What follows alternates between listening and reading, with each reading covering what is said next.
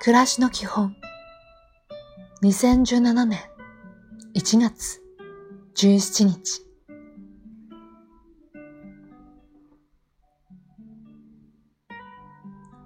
おはよう。わからないこと、知りたいことがあったら、まずは自分で考える。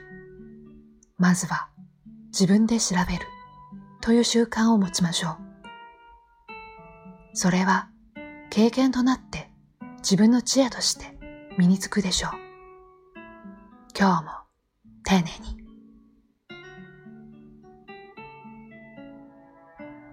こんにちは。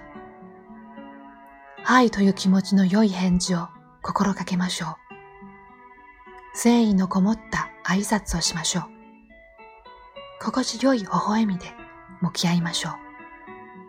それで今日は大丈夫です。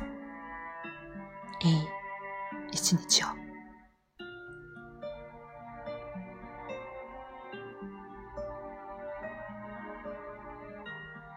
おやすみなさい。どんなことにも効く一番の薬は笑顔です。